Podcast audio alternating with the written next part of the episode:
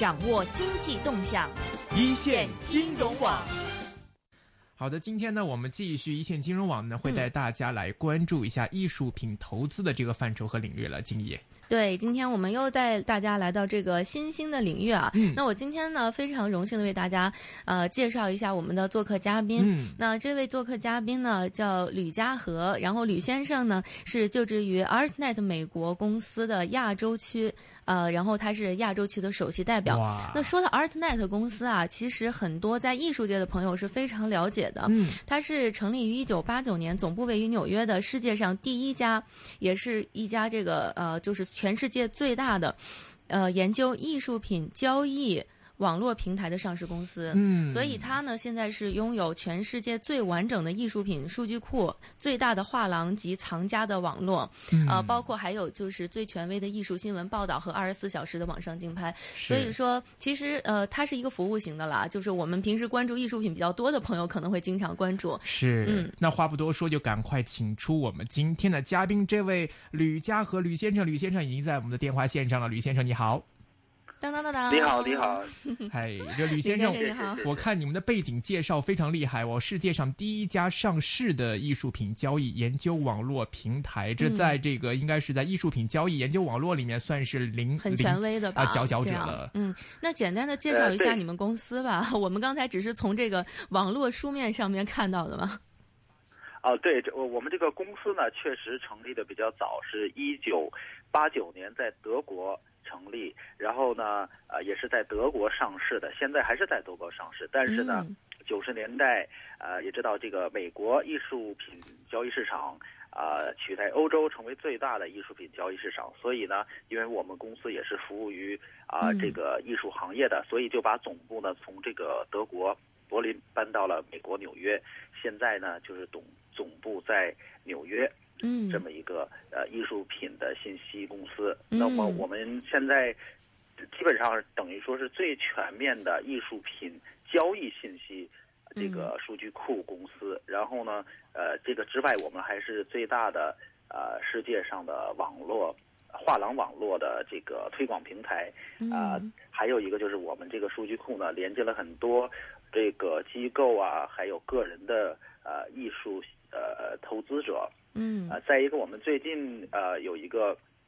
比较重要的呃部分就是艺术新闻。那么我们这个艺术新闻在美国呃每月呢点击量呢已经达到了三百到五百万这个页面点击量，等嗯于是世界上最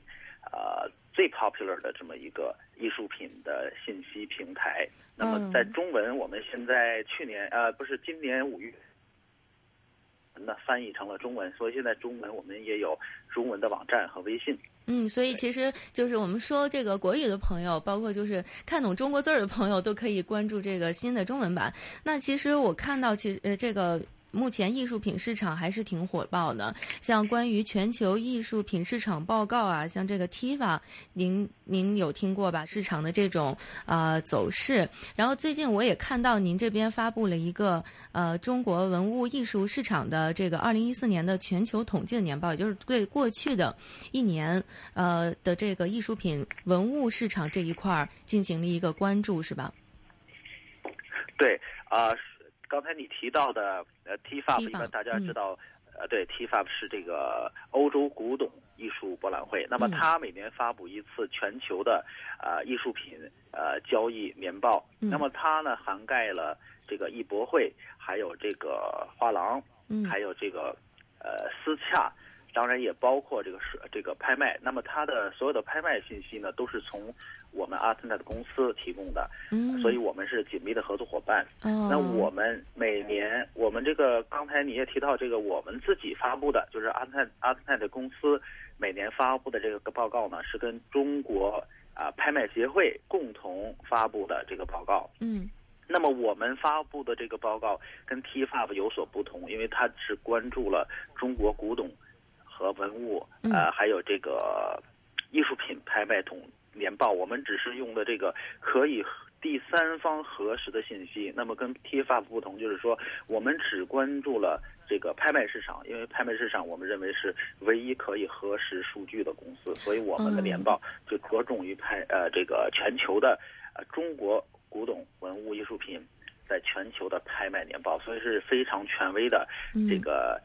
呃，统计年报其实就是说，我觉得可能比较大一个区别，大概是在于你们这个年报，包括就是啊，你们所关注这个方面，它是一定要有数据提供的，就像大家一定要看这个财报似的，就是你必须得要有一个数据提供，然后你就是你们才会去公布。像好多别的这个呃，就是我们也看到很多这些年报发布啊，大家会有一个预期啊、展望啊，然后可能是基于一些经验上的理论，但是你们是严格基于数字的，对吗？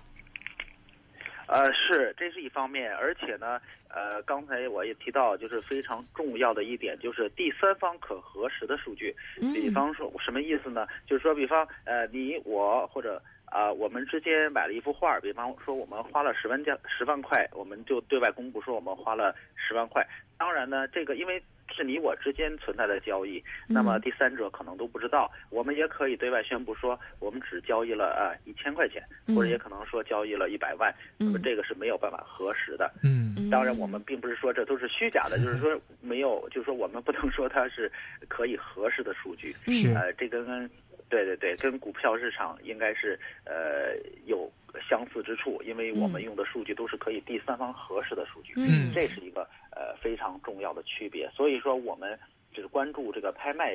拍卖市场。嗯，对，拍卖市场那并不是说我们公布的数据都是啊完完全全的真实的数据，那至少我们是最接近于真实的交易记录。那么，呃，再一点呢，就是说我们合作的这个机构中国拍卖协会是一个非常呃有权威的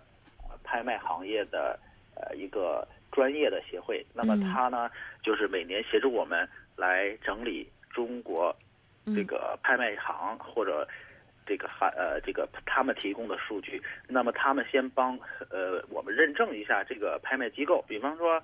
大家也都知道，呃，中国的拍卖行或者拍卖机构是非常之多。那假如说我们从北京来讲呢，就是据说是有一千多家有拍卖资质的单位。嗯，那么我们这个报告呢？总共收购收呃这个收录了全国大约有呃四百家这么个拍卖机构，因为很多拍卖机构呢，它并不是呃一个或者我们讲它嗯不是参与这个市场内的嗯呃这么一个重要的单位，或者说它没有经过中国拍卖协会的这个资质审查，那么在那些机构。呃，这个进行的拍卖的数据呢，我们就不录入这个全球的统计年报。那像这个中国的这个拍卖市场啊，其实呃，我们也是有所耳闻，也就是说，它的这个拍卖数据很多并不一定像看上去是那么可靠的。也就是像中国，你的成交量。你你卖出了这么多东西，其实它的这个就是说没有交钱的货品，最后没有成交的货品是占挺大的一个比例。中国的这个流拍量就是说呃没有成交，最后没有交钱的这个比例其实是全世界好像是最高的。嗯，所以这个数据我们就是说，对，嗯，然后小龙一直我刚才看他一直特别想问，可能就是说你这个数据那是包括了这些没有成交了的东西的呢，还是说确确实实它是？完全成交的作品的这个数据呢？对，这是一个非常好的问题，也是呃所有的呃业界人士都关注的问题，也是一个呃这个世界专业人士看中国拍呃拍卖市场的这个晴雨表。那么我们在新发布的这个二零一四年统计年报呢，显示啊，二零一四年这个中国古董艺术品在这个全球的这个成交率。是达到了历史的最低，那么成交率，现在我们统计的是百分之四十八点一，那就是说，成交率下降了到百分之四十八点一是什么概念呢？就是说，你上拍了一百件作品，那么有五十二件作品，嗯，差不多五十二件作品没有成交，那么等于就是说大家啊，就是等于一半时间都。浪费了吧，或者说是 对，就你反映了一个五十二个作品没有成交，相当于说你就连一半都没到呗。对对对，就是说五十就是多于一半的作品是没有成交。嗯，那么因为为什么我们统计的报告刚才也也可能你想没有问，那为我们为什么出的报告这么晚？这都十月了，都快到二零一六年了，为什么我们才出了这个？对，就感觉应该是年初发的嘛，结果就是一下拖了这么久。我我感觉到你你是非常的这个礼貌的性的不问这个问题，但是我想指出来这个问题。嗯，就是说呢，我们这个之所以这个年报发布的如此之晚，那么都过了九个月，我们才发布这个年报，就是因为中国拍卖协会呢，它呃接到了这些拍卖呃会员拍卖行发布的这些数据，那么他要通过他的渠道，比方税务局啊、商务部啊，来核实这些数据。那么，比方说，我举个例子，比方说某场拍卖会或者某个人，那么。呃，应拍了一千万，呃，这个人民币的这个拍品，那么一般呢，拍卖行就是马上就会公布出来，对吧？就是你又都知道哪个某某某赢家赢了哪个拍或者上亿的，那么那有没有可能他过了几个月不付钱呢？或者说是对吧？这个如果你马上公布了，我们也发布了，那可以快，但是过了三个月，他把这个拍品不没有没有付钱，对他毁约了。那就那么就是一个虚假的信息，所以还有呢，就是说，或者他发现了这个拍品有些问题，他退了，对吧？他虽然付钱，但是他退了，对，所以说我们就等了这么长时间，那么就都是中国拍卖协会的帮协助我们把这些数据核实再核实，把这些虚假的拍卖拿掉。嗯，对，所以说我们也当然也并不能保证我们这个就是最准确的，当然一年之后还可能发生很多问题，但是呢，我们呃认为这个是同业之内呃。比较准确的数据发布。嗯，呃，刚才你也提到了这个，现在看国内这个拍卖市场，这个流拍的情况也蛮多的。那么现在其实，在拍卖市场里面，投资者最关注的还是现在在国内来说，或者在欧洲，或者在美洲，哪一类的产品是最受市场关注的，或者说是炒作的空间最大的、最值得投资的？现在就您方面的观察，包括说看到年报里面，您觉得，呃，现在在年报里面的这个中国这个拍卖品、艺术品的这个价。焦点现在是在哪里呢？啊，对，呃，这也是一个非常好的问题。那根据这个年报的数据显示呢，这个中国艺术品在在这个海外啊，这个跟呃大陆，就是说国内，我们包括香港啊，这个区别有侧重点是不一样的。比方说呢，在这个中国国内大陆或者香港，那么主要的创高价的，或者说是占绝大部分这个价值的，那它是在这个。呃，中国的呃文物、书画还有这个古董方面，那么相像那么反而呢，在这个国外呢，它就是呃比较，比方说有这个呃当代艺术，那就比在国外占的比例就比国内大。那么所以说，你说刚才提到这个从投资者的角度呢，那可能就因为由于中国这个特殊情况，因为中国呢广大的投资者对这个古董和这个文物书画的热情呢，远比这个。呃，当代艺术呃高，那么所以呢，这就是这可能是有一些呃很多原因，比方说是呃审美取问题啊，成长的经历啊，还有这个呃当然也有存在着教育的这个背景差异。嗯，那所以我们觉得呢，这个呃或者说是呃我们我觉得吧，就我觉得可能中国呢，随着这个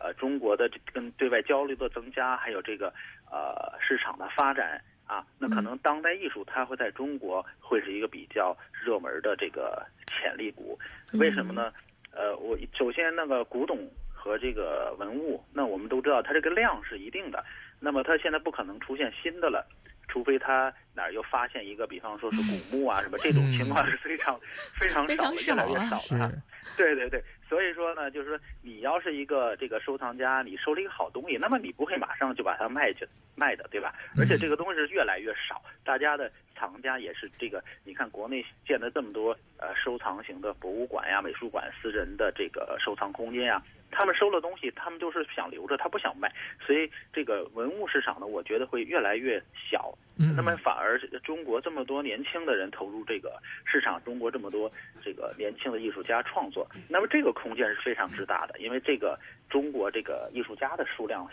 在全世界是非常之大的一个群体，那么他们这个创造力也是非常旺盛。嗯是所以我觉得呢，这个当代的书画、当代的这个艺术品会是一个热点。是嗯，但是我们反过来说的话，那如果说这个现在您也提到了，说现在在文物方面这个数量是已经是有限的了，那么不可能再有什么新的文物出来。就通常来说，除非是发掘到的，那这是不是代表着说，在投资市场上的话，如果我现在竞拍到了一件呃已经非常知名或者非常有具价值的一个文物的话，或者是古董的话，那反而会代表它未来的一个升值空间或者它的价值增值的前景会更值得被看好呢？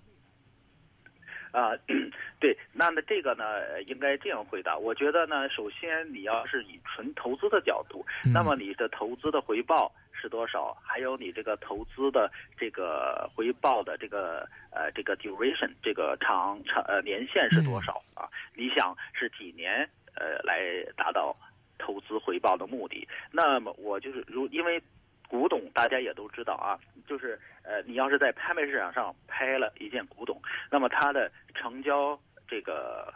这个这个呃怎么讲？这个成交你要交的这个税啊，嗯呃，还有交的这个手续费或者这个成本，这个嗯投资的成本相对的都比较高。那如果说你要是短期的这个投资，你要是想要高回报，那几乎是不太可能，因为大家也都知道。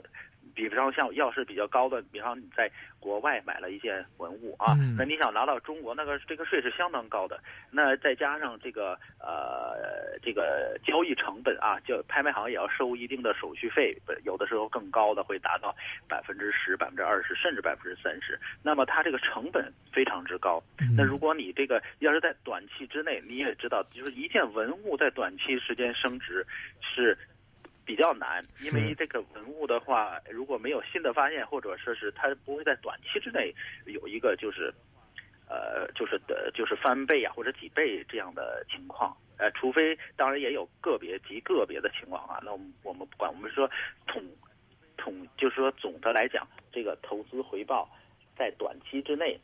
是不太可能实现，就是有很高的回报。那反之，因为刚才我也说了，这个呃数量是一定的，那么反而你要是拿到了一件非常好的这个作品，那么长期的呢，那么从这个历史上看，那个嗯它这个回报也是相当之高。明白。嗯，那我看其实中国的拍卖呀，应该说是发展的没有西方这么就是说发达，然后我们也是从那边慢慢一点一点的调整过来呢。而且我看到您这个啊、就是报告上也显示啊，呃，二零一四年全球拍品数量呢，就与一三年是基本持平的，但是市场需求量同比是下降了，而且那个二零一四年成交率是达到了五年来的最低值，并且海外艺术品，海外对对于海外的市场对于中国文物艺术品的需求呢，要强大于中国的本地的这个大陆市场。海外成交率是要超过百分之六十，而中国大陆呢，仅仅是有百分之四十六点多。那么就是可不可以理解为说，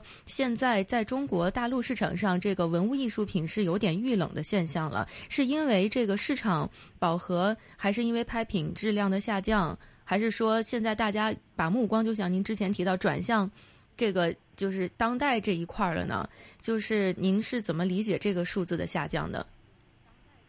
呃，我的理解可呃可能是呃多方面的啊。也第一个方面呢，大家也都知道，这个艺术品的市场呢，它跟这个一个国家或者地区的这个国民生产总值 GDP 是紧密呃联系的。那也我们也都知道，中国艺术品创纪录的是二零一一年、二零一二年。啊，二零一一年那个时候啊，一呃一一那个时候也是中国高速增长的 GDP 高速增长的。那众所周知，也就是呃去年的话呢，因为这个呃我们这个政府在也在调整这个呃这个 GDP 的增长速度。那 GDP 应该是从这个七点九降到了七点呃四哈，好像是这么个数字。那就是那么 GDP。显然一一降呢，那么艺术品市场必然受一些呃连累。那再有一个众所周知的就是中国书画市场呢，是跟这个呃礼品市场啊，还有跟这个呃就是呃一些这个灰色的这个交易吧，也是也是紧密的相连的。对对对那也是这个对去年的还有一个非常受反腐的影响吧，这这个对，这个对，这是一个非可能是一个非常重要的因素，因为很多的这个，或者说是有的人呢，并没有参与这个反腐，但是他看到了这个这个反腐的运动呢，他就是说，呃，多一事不如少一事吧，可能就不参与了这个这个市场。嗯，呃，所以我们觉得几方面，一个是这个整个的经济增长降速，再一个是就是呃反腐，还有这个呃调整。反复调整这个市场的萎缩，对对对。嗯，那你觉得这个反而嗯嗯，您说，在国外呢？在国外，因为就是它没有这种这个呃影响那。美国呢，显然它是是第二大的中国文物艺术品交易市场，那那么它没有政治因素，那所以说它还是比较稳定的增长。嗯。是，刚才您也提到这个，现在在我们的这个拍卖市场上呢，现在比较火的，或者是在国外比较流行的是当代艺术品的一个这个拍卖了。那么很多人都说，现在您也提到说，当代艺术品现在可能未来的前景比较好，但是现在，因为你知道这个当代艺术家也比较多，这如果不是一个专业人士的话，在对这些拍卖品的研究上，或者说呃是评审上也好，就是我们不具备一个专业的眼光，可能我们买到的一个个这个不是一个名家的画，或者是价值并不是很高的一个画，或者是艺术品的话，那么作为投资的角度来说，就可能会有一些失钱的亏钱的风险。那么作为我们一个呃普通人来说，我们来怎么评呃评判说，在拍卖场的市场上，我们去寻找一件有价值的一个当代艺术品呢？啊，那这个呢，嗯，首先呢，收藏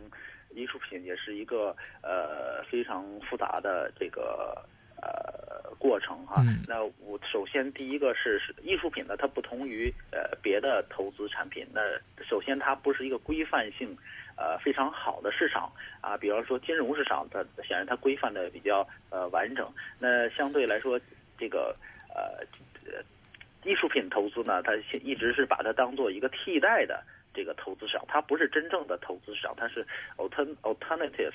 呃，investment 对吧？它跟这个古钱币啊，跟这个邮票啊，它在那一类，所以它就是一个不太规范的市场。那么不太规范的市场，所以说一般情况下呢，它就是有一些这个偶然性。那可能呢，你你刚才讲这个呃研究啊、分析，那首先我我觉得你要是。想进入艺术品投资，那首先你就要又有你喜欢或者你有这个热情啊。嗯。首先你你也不能把一个艺术品就当做真正的完完全全的这么个呃投资的工具，对吧？呃。首先艺术品它有它的特征，它呢它的特征就是说它的价值如果没有这个艺术在上边，那它的价值是非常之低的。是。那么就是纸啊、墨呀，还有这个画布，对吧？对对。那么所以说，我觉得首先你要是喜欢啊，那第二一点呢，那我觉得你应该。多看看，就是说这个你投资的这个艺术家啊，他在这个呃整个的这个他这个时期的地位，那可以通过很多途径啊，比方说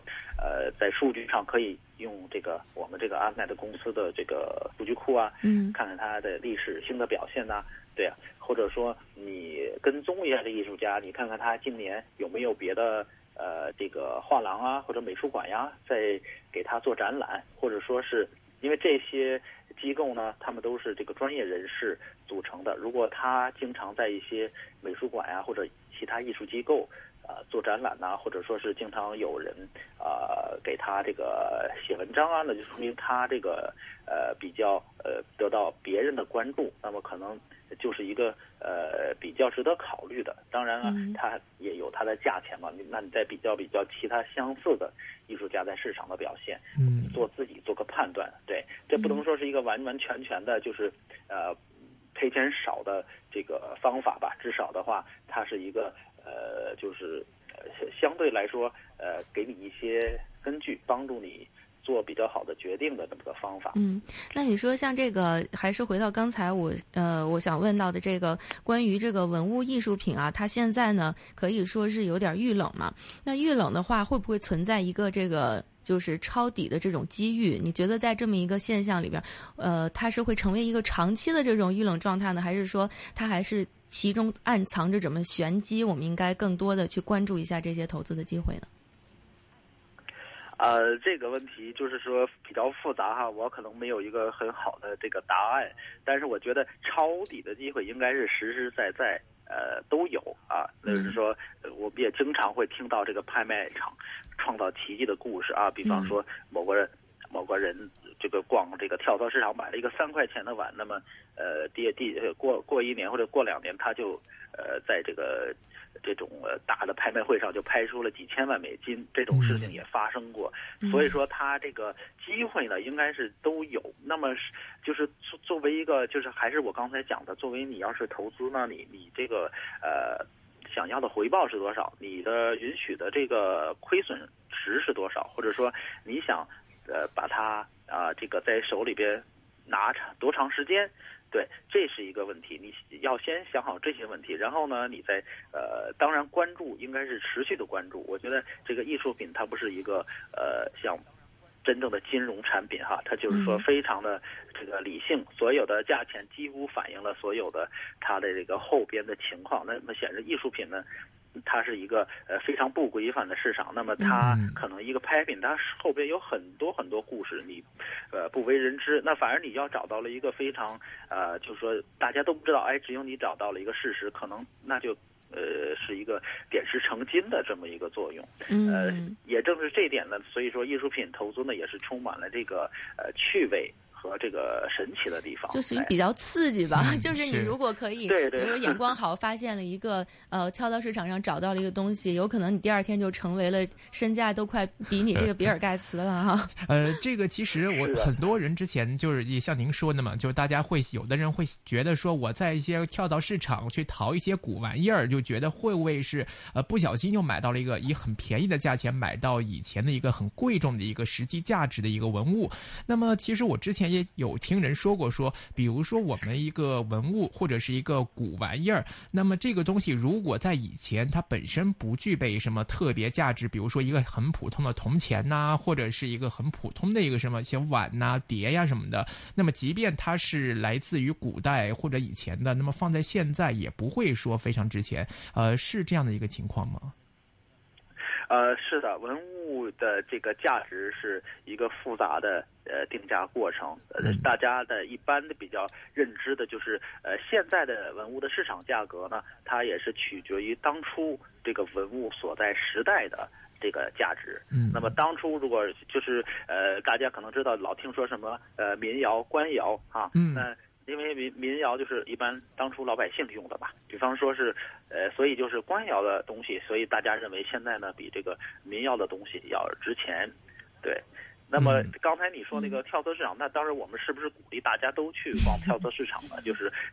可能，因为我觉得更重要的可能还是要呃鼓励大家这个呃对这个文物啊、对艺术品这个知识，对它后面的东西有所了解。那那上次就是我们大家知道那个三块钱、三块美金那个啊那个买的那个人买的那个碗，那么当初把这个碗送到拍卖产呃拍卖行上产生了呃两千一百万美金销售的。那个那个人并不是当初买这个三块钱的碗的，对呀，他不是三块钱买这个碗，这个人他三块钱买了碗，他呃可能一百美金他就给卖了，对不对？因为他不知道这个碗的价值，是，对吧？他只是这个，对对对，所以但那那个一百块钱买了他这个碗，又把它放到拍卖场上去，那个人他是有这个眼光和这个知识，所以他能创造奇迹。对，所以我说创造奇迹可能不光是这个运气，可能更重要的，就要看自己是不是眼光和知识。对，对对对，所以说知识的积累和这个呃研究啊，就是可能是应该占更大的比例，这比这个这运气更更加重要。嗯，其实我我觉得在这个积累这些方面啊，欧洲人是非常厉害的。就是从历史上来看，欧洲人他也是在收藏和艺术眼光这个方面，从小可能受到熏陶啊，确实是比较好。但是最近的北美地区啊，它取代了欧洲地区，成为了这个中国文物艺术品市场的第二大的这个市场。那么就是说，在二零一四年啊，这个欧洲地区的成交量它收缩了。然后您是怎么看？因为我知道您公司是在美国纽约嘛。然后是不是说北美地区现在对于这个嗯文物的这个兴趣一下高起来了，而大家对于这个的研究一下一下火热起来了？您怎么看待这个就是重心的转移呢？从欧洲转向了北美？嗯，哦，这个也呃。对，我觉得是比较容易理解。那显然就是去年还有，其实从前年开始，那个欧洲的这个欧洲区的这个危机几次哈，欧元危机，还有这个呃欧洲的经济危机啊，比方希腊，还有这个呃别的几个国家哈，意大利呀、葡萄牙呀、意大西班牙，他们都面临着非常严重的这个经济危机。那至今至呃至今为止，他还没有走出这个危机。那也知道。去年那一二零一四年那个欧元相对美元的这个比价呢是呃非常非常的呃这个低啊，它从年初我记得年初的这个呃到年尾的这个呃兑换率呢差不多掉了百分之三十。但是因为所以说就造成了这个从这个数据上看呢，这个欧洲市场呢就是大幅度的萎缩，对吧？呃，但是我有另外我有一篇文章就分析了这个现象啊，但是所以说，但是我们如果把这个欧元的这个呃这个对美元的这个比率放上去呢，那所以说欧洲实际上看上去啊没有怎么收缩，因为你看这个它的这个。货币收缩就就是下降了百分之三十，大家也都知道，你在这个拍卖场，你在巴黎、伦敦，你在拍卖，那你付的是本就是这个本地的这个货币，你在伦敦要交这个英镑啊，在这个巴黎你交的是那个欧元，对吧？在其他国家也是，但是你也要注意到，我们这个报告呢都是以美元来结算的，它都换成美元，对吧？那么反而这个。拍卖的时候呢，它并不是说啊，都在我们统计的时候，呃，这个把这个汇率算进去。比方说，就是当这个二零一四年年初啊，或者春拍三三月那个时候的这个欧元，那么跟现在的欧元完完全全的就是不同的。嗯，它已经现在的欧元，我们统计报告结束的时候，这个欧元已经是下降了非常之多。所以说，这个表面上看呢，这个欧元趋势下降了。啊，二十九点七，百分之三十。那么，呃，据我看我的看法呢，就是欧元没有收缩这么多。如果把这个欧元的这个对美元的比率考虑进去，对欧元啊还是没有收缩。那显而易见也是，我们也都理解这个，因为欧元的欧元区的这个经济危机。它也使这个艺术市场啊萎缩，这也是个事实。但是我觉得没有百分之三十这么多，像这个数字上这么多。但是数字上呢也是真实的，因为它是美元结算的。对，其实我觉得大家还有很多感兴趣的问题，包括我们自己也会有很多像关于中国书画啊，最近也都非常火这些问题。那么今天呢，由于时间关系，我们先跟吕先生聊到这里。那么下期节目我们还会呃在下一集的节目中，我们还会再请吕先生继续来帮我们分。析关于中国书画市场近期在世界上的表现，并且还有一些像这个东西方藏家的文化差异、审美差异，以及中西方的这个高净值人群他们之间的收藏习惯的差异。好，今天非常感谢吕先生做客我们一切金融网，谢谢您，吕先生。我们下期节目再见啦！好，拜拜，嗯，谢谢，拜拜。